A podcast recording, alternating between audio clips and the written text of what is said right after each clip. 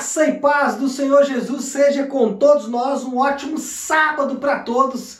Sábado, dia 28 de novembro de 2020. Sábado, o, o mês está acabando o ano também. Estamos chegando aí a mais um final de ano e mais um final de mês. Bom, vamos nesse sábado, como já temos feito aí desde o sábado passado, falar dos 10 mandamentos, né? 10 mandamentos que estão lá em Êxodo capítulo 20, do versículo 1 até o versículo 17, e basicamente é como se fosse um resumo da lei de Deus dada a Moisés. Hoje vamos falar do segundo mandamento, segundo mandamento que pode ser resumido da seguinte forma: Não farás para ti imagens em forma de qualquer coisa acima do céu ou abaixo sobre a terra ou nas águas abaixo não te curvarás a elas, nem as adorarás. O texto base é Êxodo 20, de 4 a 5, que diz assim: Não, não farás para ti imagem de escultura,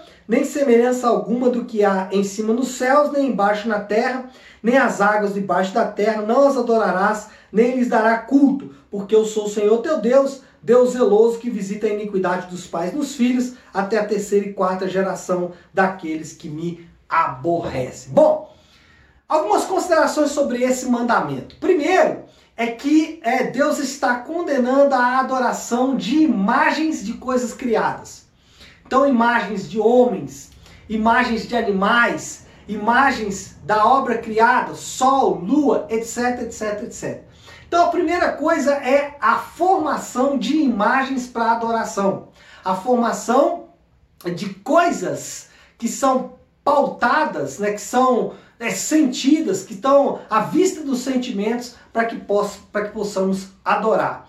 Segunda coisa que temos que inferir aqui é que essa adoração, e aqui ele é específico ao falar de escultura, mas isso também está ligado aos deuses do nosso coração. E Jesus, no Novo Testamento, ele condenou exatamente as coisas que estavam dentro do homem. Aquilo que contamina o homem é o que está dentro dele, no coração.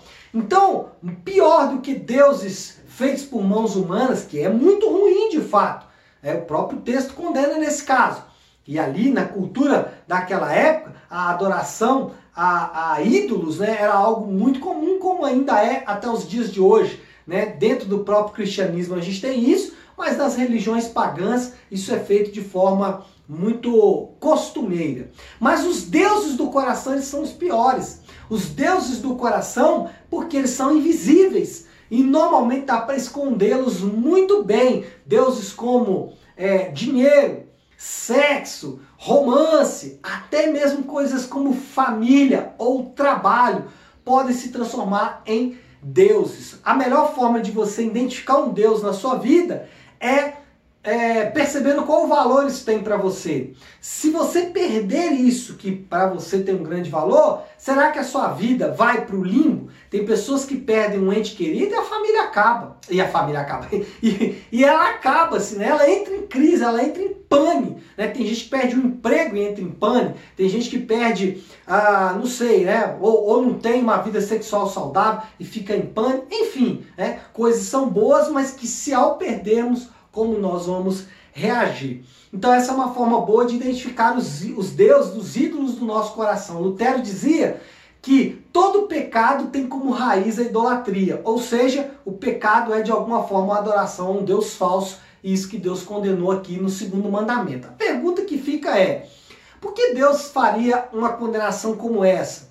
Por que, que Deus não poderia ser muito mais ecumênico né, e falar, olha, podem adorar qualquer coisa, né? É, inclusive, né, vocês vão me encontrar nessas coisas, vocês vão perceber indícios meus nessas coisas.